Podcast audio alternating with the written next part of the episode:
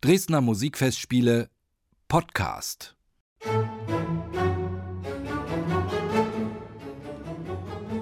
Wir stellen Ihnen heute das Dresdner Festspielorchester vor, das erst im vergangenen Jahr gegründet wurde und das am 20. Mai im Albertinum bei den Brühlschen Terrassen in Dresden sein zweites Konzert geben wird.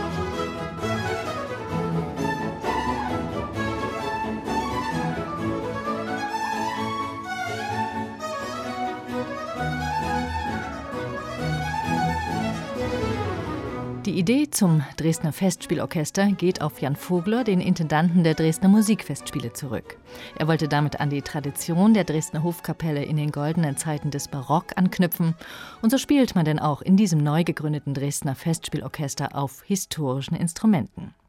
Die Musiker für ein solches Ensemble müssen aber erst einmal gefunden werden.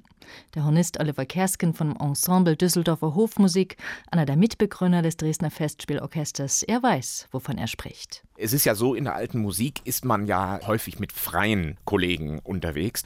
Man tummelt sich in der Szene, um das mal so ganz salopp zu sagen, und tauscht sich aus, begegnet sich, man kennt sich, man überlegt, wer kann gut miteinander spielen, wer harmoniert hervorragend miteinander. Wir haben natürlich auf der einen Seite uns schon ein bisschen von dem Festspielorchester leiten lassen, indem wir gesagt haben, das soll schon ein sehr international aufgestelltes Ensemble sein.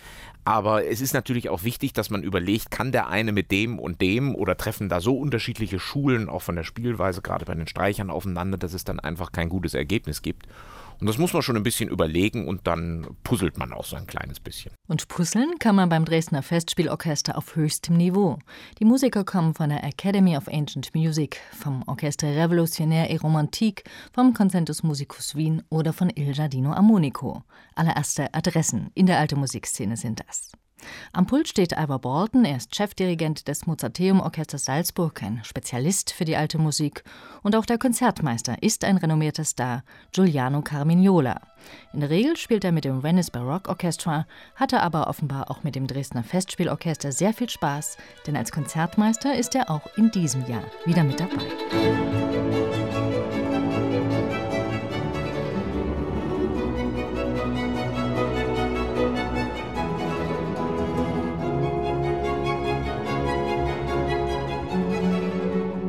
Was die Programme des Dresdner Festspielorchesters betrifft, da orientiert man sich an höfischen Preziosen am sogenannten Schrank 2. Der Schrank 2 ist der Notenschrank von Herrn Piesendel, der die ganzen Artillerie und ähnlichen Attacken des mittleren 18. Jahrhunderts durch die Preußen überstanden hat. Das höfische Notenarchiv ist ja irgendwann mal in Flammen aufgegangen und der Schrank 2 hat überlebt. Ein Glücksfall für alle Musikforscher und Musikliebhaber, denn Schrank 2 ist so eine Art Schatzkästlein, wie Oliver Kersken sagt. Hier finden sich nicht nur sehr viele Noten von Antonio Vivaldi, es gibt ja außerdem eine aufschlussreiche Inventarliste, wo im Prinzip jeder, der im 18. Jahrhundert Rang und Namen hatte, mit Notenmaterial Auswahl vertreten ist.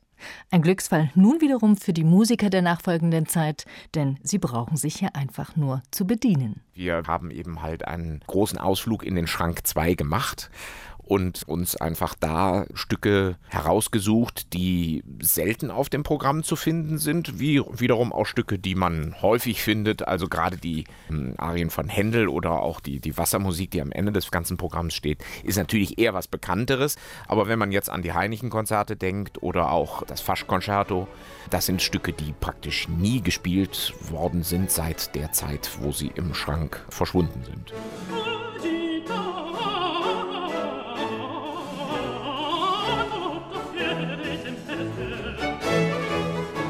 Die Händel-Arien, wenn sie dann noch so fulminant gesungen werden wie hier von Bijon Meta, dann sollte selbst das Bekannte zur spannenden Neuentdeckung werden. Der amerikanische Countertenor gilt als einer der stimmlich überzeugendsten Sänger seines Fachs und impliziert mit dem Begriff alte Musik durchaus nichts Antiquiertes. Ich glaube, wir nennen das irgendwie falsch, wenn wir sagen, ja, die alte Musik weil die Musik so eine Qualität hat. Sie wohnt und lebt immer noch. Die ist ganz lebendig. Was wir jetzt machen, ist neu. Was die nächste Generation machen wird mit derselben Musik, wird auch neu sein.